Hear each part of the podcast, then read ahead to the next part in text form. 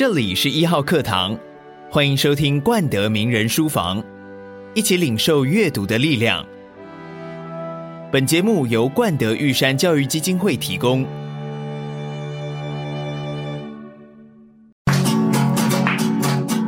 我的好朋友，好子请你来喽！哦哦哦哦哦哦哦，今天要去哪里？要到名人书房去。耶耶耶！康 小作家谢情好。美颜主播站请你，快跟着我们一起去流浪。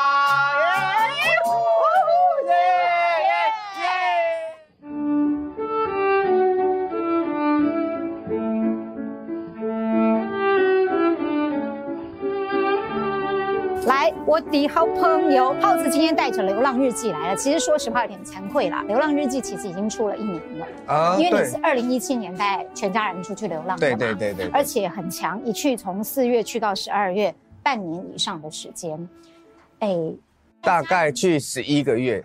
带家人去旅行就旅行，为什么要叫流浪？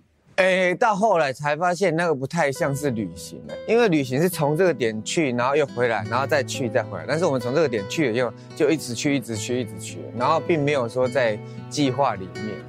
然后当然心态觉得也有不一样，包括时间的长短，真的超过可以忍受的长短，就会开始觉得哎，会有一些问题开始跑出来。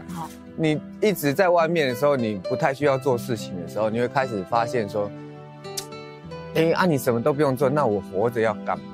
当这个问题跑出来的时候，那个流浪的气氛就出来。哦，你去的地方，难道那些点都不是在事前规划跟设定好的吗？百分之七十是。百分之七十是设定好的，有哪一些是意外突发奇想后来去的地方？呃，像古巴。它就是蛮意外的一个地方，哦，所以去了以后，其实整个过程也蛮意外的。看你的书里面写，非常非常。在古巴那个看起来好像没有很顺利跟完美的旅游当中，嗯、你体会到什么？一种非常强烈生命力。在哈瓦那，哈瓦那，哈瓦那，一起哦。你现在是叫我一起吗？对，一起。哎，我们其他的人也要一起啊，对不对啊？就是到，哎，对对对，到那一个旧城的时候，嗯，我们第一天开车进去那个旧城，我们车上每个人，全家人就只有心里就只有一个念头，就我不想待在这边超过任何一秒钟。嗯，就是。很脏啊，很旧，很破，空气中有那一种，呃，垃圾的味道啊，然后有那种便利的味道，然后楼上有人把那个水这样倒下来，还有那个水这样水管那哒哒哒哒哒哒，然后地上扬起灰尘这样，就觉得哦，我怎么要来这里？然后就躲到度假村，那度假村是一种人造，呃，一种假象的美好，嗯，就是很人工的，对。终究还是要面对那里，然后又再回到那里的时候，不然就哎，不然来试试看，为什么人家会那么爱哈瓦那旧城，然后就真的硬硬着头皮就去住在那里。当我把行李全家的行李都放好以后，然后再走出来的时候，发现哎，这里不一样了。当我觉得我有要落脚在这里的时候，那个时候自己的心态好像我怎么可以跳脱在另外一个角度看这里？这里开始慢慢美丽了起来。我看到我刚刚一开始竟然没有看到的，有些小朋友在那边踢足球，有些人在丢棒球，然后有些人他放一个节奏就开始在那边 rap，啊，有老人在那边就抽着雪茄，很多风景开始跑了出来。所以人生的体会，在不同的角度的时候，会有很多不同的样貌跑进你的心里。是，尤其在不同的时间点，那一天第二天早上，我到现在都很印象深。第二天早上我就。呃，在客厅喝咖啡，然后他们里面有一个他那个阿公的孙女，好像大学刚毕业，然后我就看他刚起床，他就远远从他房间起床，我在喝咖啡，他就走过来，就这样，啊，客厅只有我，啊，他就走过来这样，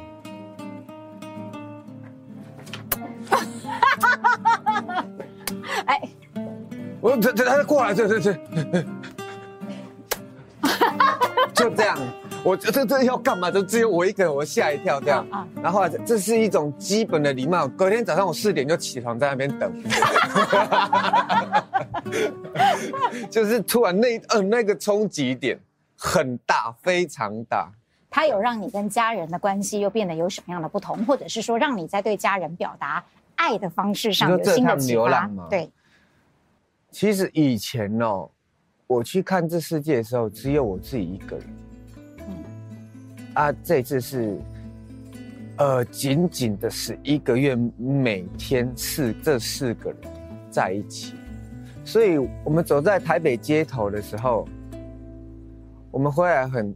就爱上在路上一直走路，一直走路，四个人一起走，四个人一起走路，那个会把我们拉回我们在流浪时候那样子的景色。突然有人闻到那个面包啊，烘焙坊呃面包出炉的那个味道，啊，巴塞隆纳的早餐。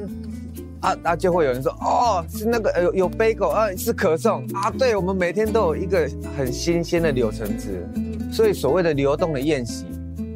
我才知道原来是这样，而且不是自己一个人流动，是大家一起营造出，在那一刻，我们突然又回到巴塞隆纳，而且我不是孤单的，我们是全家一起，瞬间在台北的新一区，因为信义区变成巴塞隆那的早晨，然后仿佛又听到那个教堂当当这样。哇，给小孩子真的是很童年一个。非常美好跟温馨的回忆。可是浩子，我在你的书里面其实看到有一些很感性的部分哦，就好像我们再回到流浪这样子的主题来讲好了，嗯，应该是哥本哈根没错。你遇到一个韩国人在街头，然后你说看到了他，你想到想象自己当初流浪的样子，你的想象是什么？你以前就会想流浪吗？他就在哥本哈根的那个呃街头这样，然后就他摆了一个很大的店，啊，他的店是有音阶，嘣嘣嘣嘣嘣嘣嘣，他甚至看到我，他还为我演奏一个。啊是真正的店，对不对？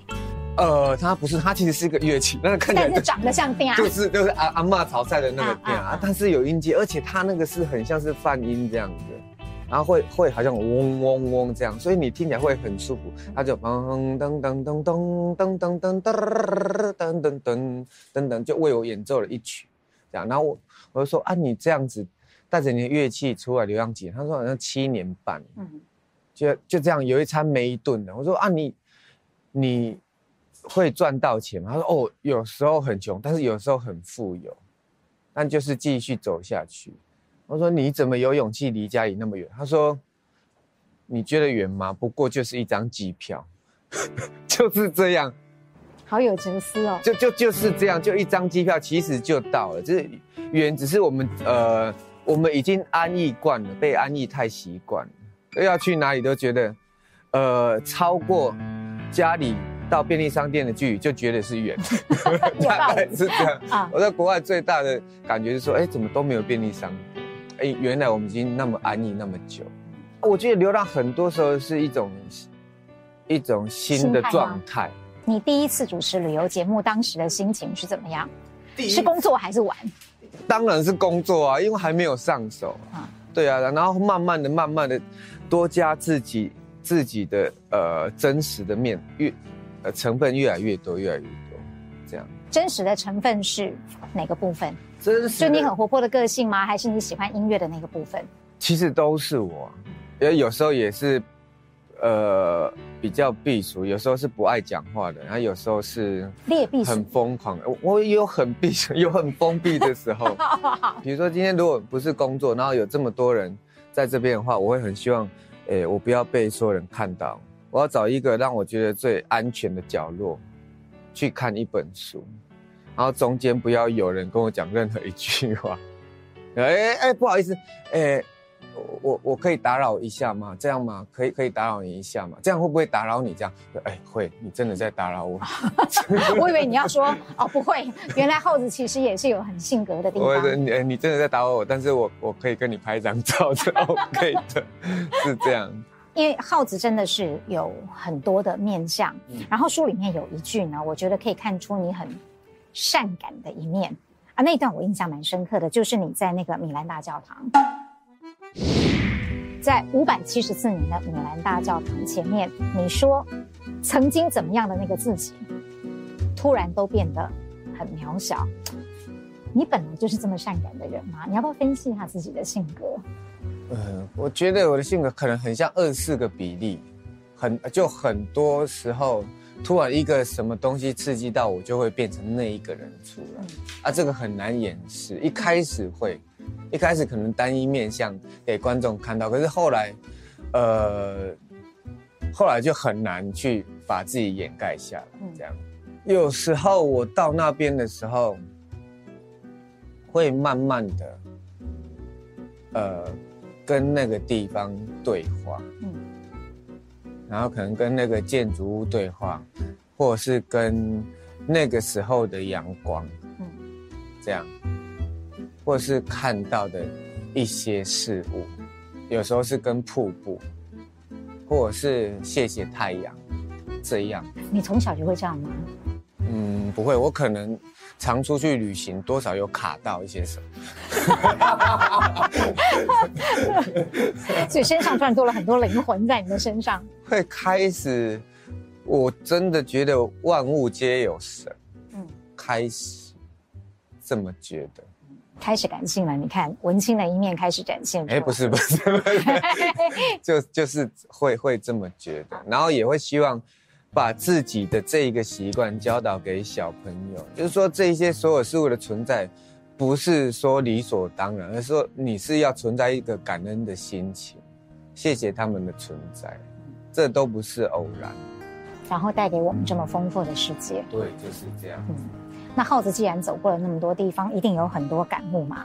你说世界是你的信仰，嗯，你的书的副标题也是这个，那你现在怎么去诠释这个信仰？所谓的信仰，应该就是让你内心坚定有力量。那我去看世界的时候，其实很多时候都是让我很感动，然后让我重拾在往往前进的那一个脚步。这样，比如说看到呃瀑布的时候，那个那么大的一个缺口，那一次那么多水这样哦义无反顾，然后就弯位就这样轰下去的时候，啊，然后水汽在整个这样。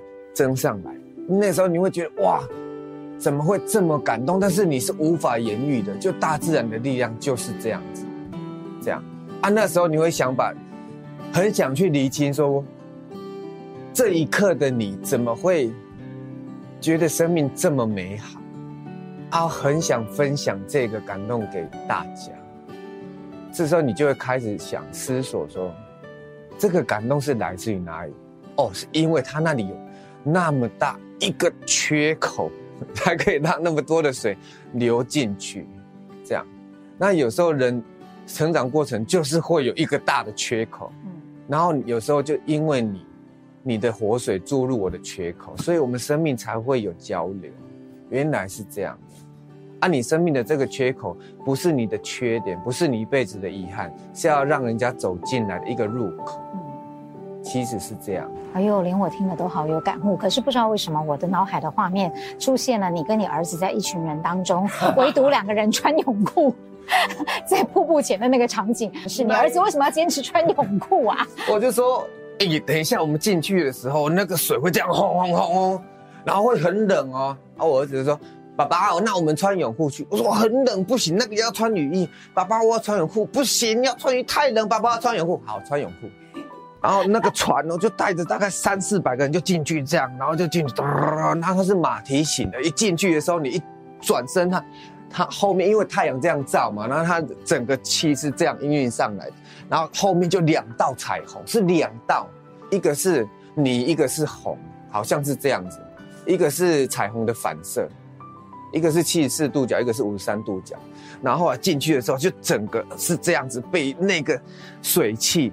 罩住的，然后大家说赶快穿雨衣，我说臭宝快点脱掉，我们两个父子俩都脱掉，啊啊，马球，那子啊，爸爸我好冷，我想穿衣服，不行，穿泳裤，这样，就是说你不能说强制这个小孩要按照你的方式，不然你就按照他。当他学习的时候，你再跟他讲说：“爸爸那时候跟你讲的其实就是这样。”但是没关系，我们一起去面对。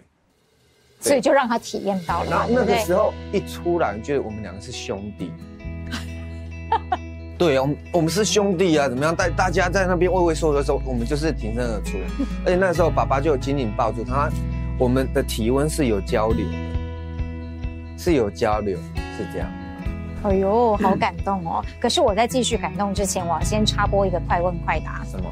好，因为呢，你已经反正走过这么多地方了嘛，所以对于世界一定很有体会。一定很有心得，对不对？所以呢，我们就准备了一份神秘快问快答。哦，神秘的，起码被开戏啊！哦，你用旅行来阅读世界，所以好，第一个问题，最喜欢哪一本书？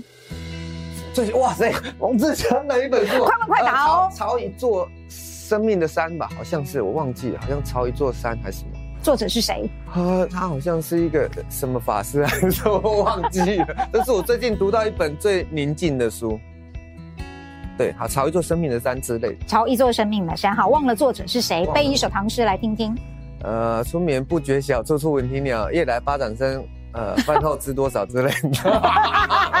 我好弱。好，最喜欢喝哪一种酒？你强项来了。呃，最喜欢哦，现在很难界定，最最近是勃艮第，Burgundy。哦，哎呦，哪一个国家的酒让你印象最深刻？啊、哦，巴塞隆纳。巴塞隆纳大概就是一点五欧到两欧就很舒服。有一天晚上我喝到大概十欧的，哇，惊为天酒，惊为天酒，在歌德区里面，哇，太棒了。好，最想跟你的臭宝，嗯，跟 Queenie 念哪一本书？念哪一本书哦？嗯、呃，我都带他们去运动哎，我我都没有带他们念书哎，怎么办？好，阅读身体。那你学英文的书是哪一本？呃，用什么书来学英文？空中英语教室，因为里面它有一个 spotlight on somewhere，就是在那个时候，我高中的时候，我会觉得那本书带我去流浪。哎呦，等一下来谈谈这一段啊、哦。然后最喜欢哪一句英文句子？英文句子，呃，win some lose some，你得到一些，你相对会失去一些；你失去一些，还是会得到一些。哇，棒棒棒！最想要教你的臭宝跟 Queenie 的英文歌曲是哪一首？啊。One way ticket, one way ticket, one way ticket, one way ticket, ooh, to the blue, da da da da, choo choo train, chucking down the train. Gonna travel on and never coming back, ooh, got a one way ticket to the blue。这首歌我们在意大利唱过。哎呀呀呀！大家掌声鼓励，掌声鼓励。人生就是一个单向单行的。真的，这个就是家带在身上，所以忘不了的地方嘛。其实我那一段蛮印象深刻的是，在机场本来很气，赶不上飞机，赶不起行。一个转念，一个转念。哎，一个转念，突然觉得哇，家带在身上了，我还要。想什么呢？但你为什么要想说一次要去那么久，而不是说单点的？比如啊，这个月我们去哪里，明年我们再去哪一个地方？那个就是太旅游方式了。我要在小朋友去上课之前，好好的变成一长时间的相处，不管都是爸爸下班了，他们下课了回来大概一小时，很支离破碎的相处。嗯，而是长时间的在一起，那个是很强的凝聚。一辈子忘不了，一辈子。你书里面有一大堆小孩子的画，嗯、还有你记录你跟他们一起互动啊画画的过程。哦，那个时候我才知道，其实除了音乐之外，你也是喜欢画画的。很小的时候啊，哦、小时候还跟妈妈说，我长大想要当画家。嗯，后来呢？因为我们比较传统的家庭，妈妈会讲啊，你你要去坐在办公室，安尼较稳定，啊去大银行。还 是去做老师啊？他们就觉得人生不可以冒险，要很安定的这样。结果你走上了非常冒险的一条路啊！哎呦，因为有一天晚上，我突然读到一句话，就是说人生最大的冒险就是你从来不冒险。我说哦，这句话讲得好哎，对，启发了我，很想跟妈妈讲，可是妈妈已经在睡觉了。然后，所以呢，你就带着你的孩子去冒险，然后你也教他们画画。我看到他们的涂鸦，我觉得没有教他们画画，你没有教啊，好厉害啊！其实小朋友是来教我们的。毕卡索他曾经说过，他他在很年轻的时候就学会像拉斐尔那样子的画画。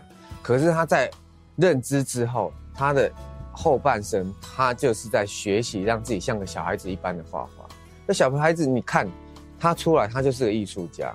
有一天，我带他们去巴塞隆纳的那个毕卡索的博物馆看他的画，然后他有一整面墙，大概五十几幅画，他画的都跟小朋友一样。然后回来晚上，两个那种创作家的那个思绪狂喷，然后爸爸我要画画，就画一整个晚上。所以他们留下那么多画，并不是你叫他们画的。我也会跟他们提醒说，哎，我们可以来画画。啊，有时候他们就主动。啊，看完的那一天以后，他回来晚上一直画，竟然跟那个墙上画的是一模一样的，不是一模一样，就是那个感觉。我那一个晚上，我就想说，我就偷偷潜入那个博物馆，把其中的一幅画 摘下来，再放下臭宝跟 Queenie 贴上去，没有人会发现。所以我才讲，才想说，哦，他讲那句话是真的。小朋友他出生，他本来就是个创作家，是个艺术家。他们的哪一幅画让你的印象最深刻？如果你现在要把它放在你的封面上的话，你会选哪一幅？哎、欸，其实是在那一天的那个博物馆之后回来。在巴塞隆纳的那个民宿里面画的那一幅，嗯哼，其实呃，我很喜欢看到你去记录那一些部分哦，包括跟小孩子的互动啊，然后各方各面的呃，去记录你自己的心情，不管是用文字或者是图画。但是呃，耗子写东西其实也很随性，嗯，就是呃，你的书里面有的地方像诗，有的地方像散文，而且用的语言什么都有，一下台语、国语。英语、日语，啊，西班牙文，全部都在里头。你这么多的心情，后来把它累积下来，是你当时就有出书的念头，还是说回来之后才想要把它画成文字？你那些文字记录是每天在旅程当中就记录下来，还是后来回想的？其实当初要出发之前，公司说：“哎、那你回来可以出一本书。”我说：“哎、不要讲脏话。”我这一整年，我什么都不想做，我不要再活在排好的 schedule 里面，然后一个一个去执行打勾这样子。就是如果想着要出书的话，这个旅程就会附加了一个什么东西在上为什么你要这样框架住我呢？我都逃离了。嗯嗯，这样子让我好好的一个人去过自己的生活。嗯嗯。他说：“那哎，你偶尔你给个照片，那我们粉丝也不用了吧？”电视每天都有重播，不会有观众忘记你的，放心好。这样我就逃离了。那逃离的大概在金，我在金融待两个月嘛。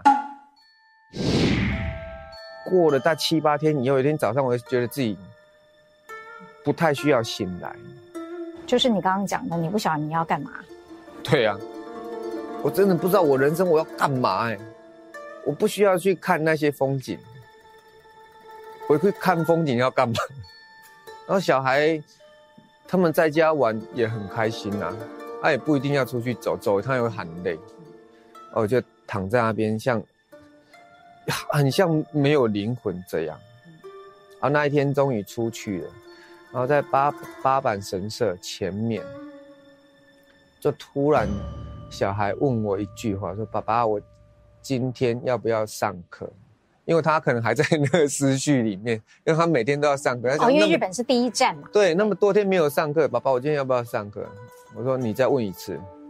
我爸爸，我今天要不要上课？这样，我说你今年都不用上课。这样，然后我就觉得，哎，那一刻的对话很有趣，我就把它记录下来，然后就传给我的经纪人。然后他就把它泼上去，然后就然后传链接给我看，说：“哎，今天好多人因为这一则，然后都觉得哎好有趣。”那一刻我就觉得又重新跟我的这些观众连接，我自己也觉得好像被点燃，我好像找到一个往前的动力，我想要带他们看，继续带他们看这一些世界的风景。我生命的美丽有出口，不然美丽一直进来，你没有出口，呃，它进不来了。嗯我才发现哦，原来生命是这样一直循环，一直循环，分享出去。为什么我要今天要当一个表演者，要当一个主持人，然后我要主持《时尚玩家》这个节目？是因为世界美丽，不是每个人有办法去看啊。因为借我的眼睛，借我我的感官，然后回来，然后反刍之后啊，分享。生命是一种分享，嗯，是一种服务。每一天看完以后，比如说神社啊，或者是诶、欸、这一个街景，或者是我今天遇到了一个人，我听到一段话，我吃到了一个美食，然后我可能就把它拍下来，或者是他在暂存区这样回去，然后慢慢的开一杯酒，然后摇摇摇，看又是酒。其实酒会让你就是在那个繁忙的脚步当中，慢慢的、慢慢的，就是缓缓慢下来。啊，你步调调对了，调对了以后，一些真正的味道才会跑出来。但是我开始在摇摇的时候，小朋友他们就会觉得，哎，爸爸在摇了，他们也 自己渐渐去做一些事情。然后，然后我老婆也去做她的事情，然后我自己。会那个世界会慢慢营造出来，然后那些风景就会重建、重组它该有的面相，有的变成童话故事，有的变成一首诗，有的像一个一个恋爱的故事这样，偶像剧，就像樱花跟春风，我就觉得是一个季节限定的日剧，因为那个春天来了，然后春风就在那边。在樱花耳边这样，这样，然后樱花就不理他，说你怎么让我等了一个世纪？这样，他说我来了，你还不赶快啊？不要，然后他就就被他吹走，就跟着他私奔，这样，然后有时候就被那个小河一起带走，是是这种感觉。然后就是满开的樱花的时候，那个时候日本的天空会让出它的蓝色。因为天空会变成粉红色，是这样子的感觉。哎呀，这句我喜欢。连天空都让出它的天空蓝，有没有？当你坐在树下的时候，往上看，哇，天空变粉红色。然后风吹来的时候，哇，阴吹雪。然后那一刻，有时候你就是在工作的时候，发现，怎么这一刻只有自己一个人，那个人生风景就少了一块，那一块就是你。然后带着老婆跟小孩，啊，然后拼凑出那一个完整的风景，那个完整的 moment。啊，当我真的去做这件事情，带着我的家人坐在那个樱花树下的时候，然后真的看到那个樱花这样啊飘落的时候，然后臭宝就说：“爸爸，一直坐在这边好无聊哎。” 才知道原本人生的风景哦，真正的。他现实面是长这样，但也没有关系，其实就是这样子，就是这样。所以说，你的书里面有的时候的文体是诗，有的时候是散文，有的时候像是邻家男孩在开玩笑。其实你本来就没有框限自己要用什么样的题材或方式来写作，就是等待，等待那个时候来，然后那个文字会自己出现，然后我只是一个记录者，那个其实不太是我写的，那个应该是那一个空间。他想传达的东西，那那些拟人化的思考呢？譬如说，你刚刚讲这个樱花跟春风，还有一段我印象也蛮深刻的，嗯、是在纽约，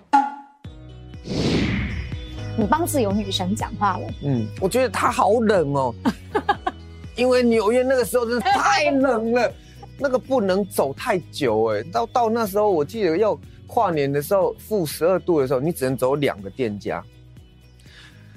出来包好，两个店家赶快啊拉进去，啊暖气啊慢慢慢慢回温以后，可以了吗？好，又两个店家又进去这样，那人自由女神在那边很可怜呢，她也不能这样啊，她就一直这样。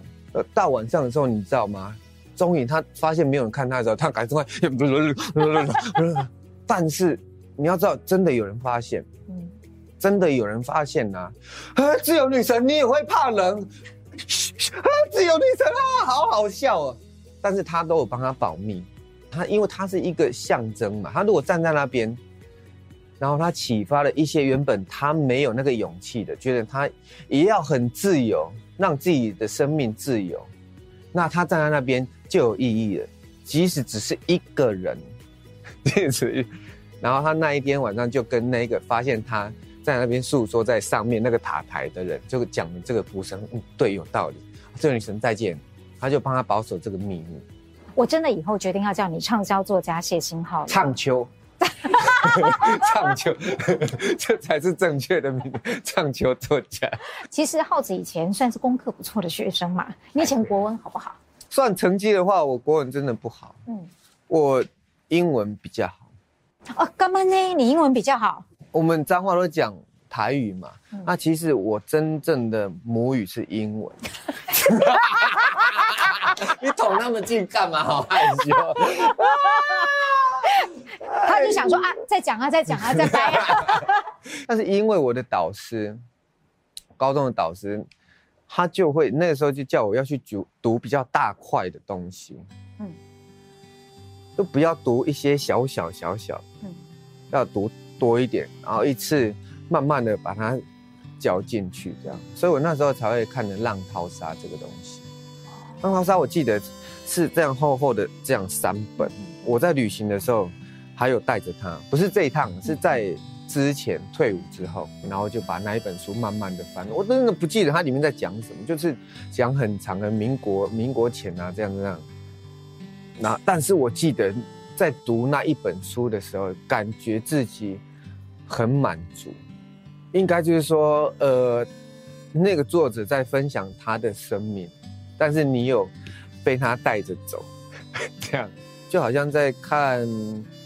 电影这样，就跳脱现实，这种感觉，跟着作者走，所以可以说那个高中老师是你的阅读启蒙吗？应该是吕新忠老师，他现在也会带着我的学弟，然后去非洲啊，帮忙盖水库。他就是让这些小朋友，他种了一颗种子，他告诉你说，世界很大的，不是只有考试。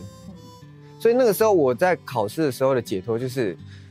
在学校晚上读读书读到十一点之后，然后骑脚踏车回去以后洗完澡，然后把那一本呃英文杂志打开。我最喜欢读里面那个呃《Spotlight on Somewhere》，就是某一个世界的某一个地方。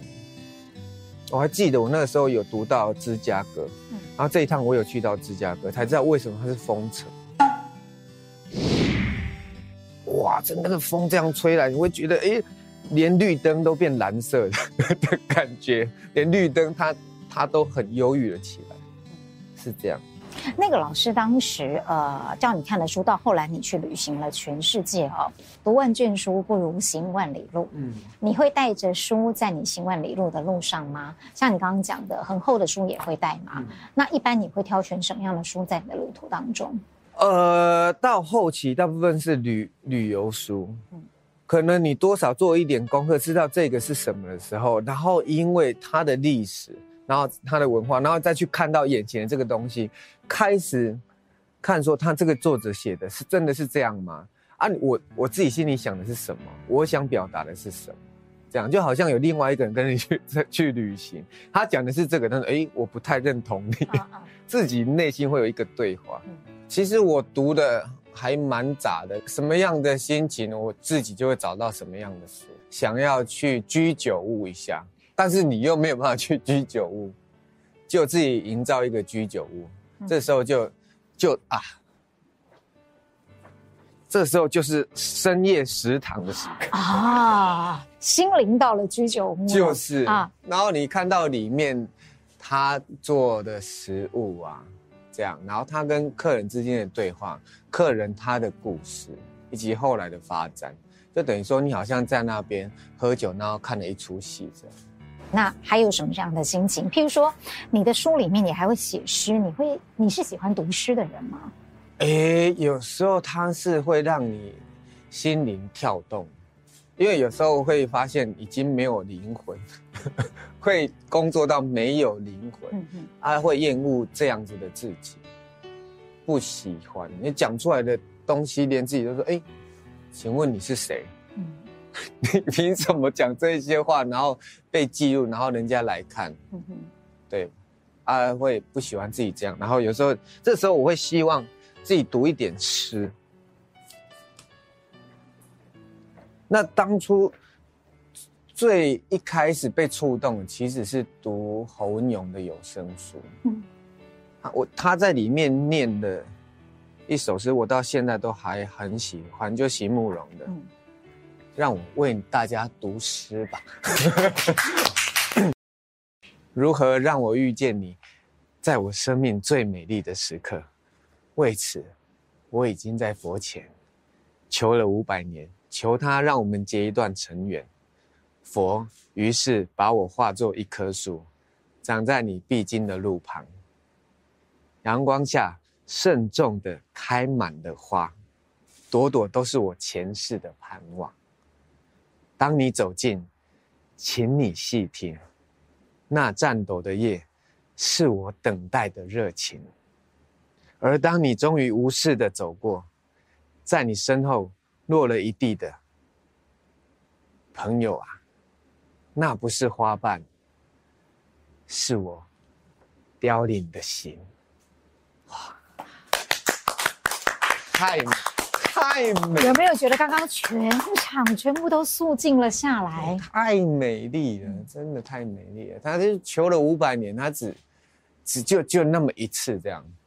然后还有另外一个，就是他的出塞曲，嗯，也是我后来读读读才发现，哦，原来出塞曲竟然也是席慕容的。要不要来唱一下？我们一起。好，哎，你不是弹吉他吗？哎，后来我发现那个 key 太高了。我们找到一个舒适的音阶，这样。好，来，你先，你先，你先。请为我唱一首出塞曲。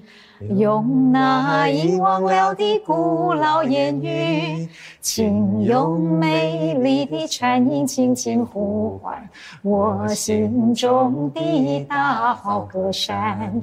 那只有长城外才有的清香。谁说出塞歌的的歌调子太悲凉？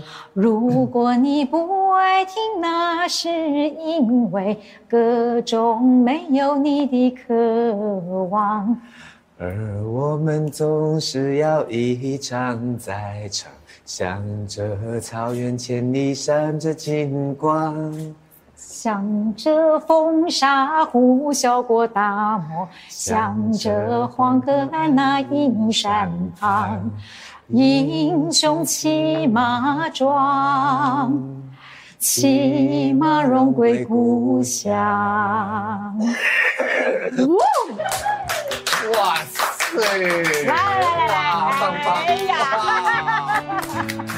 感觉真好。这就是所谓的流浪，嗯，就是心灵的一个跳脱。然后你的心灵是自由的时候，读者在读的时候，他也会感受到那一份自由。嗯，对，应该说是一种默默的传递、感染。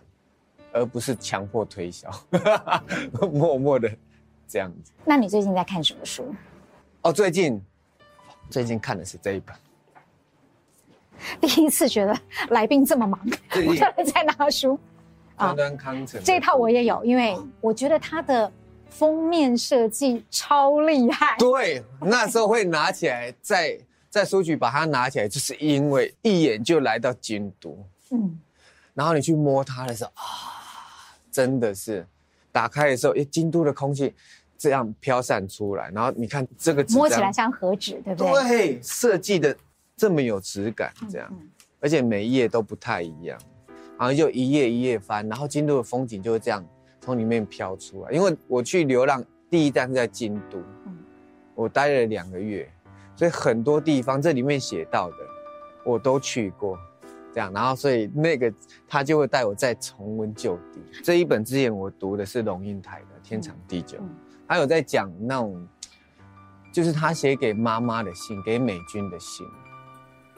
那个其实是很简单，但是却是生命当中真正的道理在里面。比如说，呃，你从这里到那里，你就坐计程车就好。但是爸爸妈妈永远说：“哦，这个人家贵的，还没塞。”他这时候做子女的就会想说：“你为什么永远被钱绑架？”他他他在里面就说：“因为他们是在那种战乱，是在那种物质匮乏的年代，这样子养成自己，而不是说他生来就是在我们现在什么都有的。所以他的思维就是说，你叫他做建设是不可能。他的生命经验告诉他不可能，要居安思危。你看的书的内容基本上都略带着一点点的感性。这是目前我归结起来的一种结论。所以那是因为我写真书今天都没有带。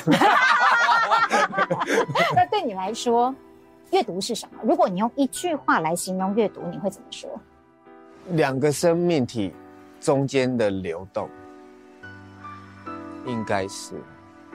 又是一种感性，差不多是这样。那自己找到一个对的时间去跟它流动一下，就好像我看到你的访纲，我会很 很感动。就是说我写这本书可以让人家呃这么懂，那其实是对我来讲最大的一个回馈。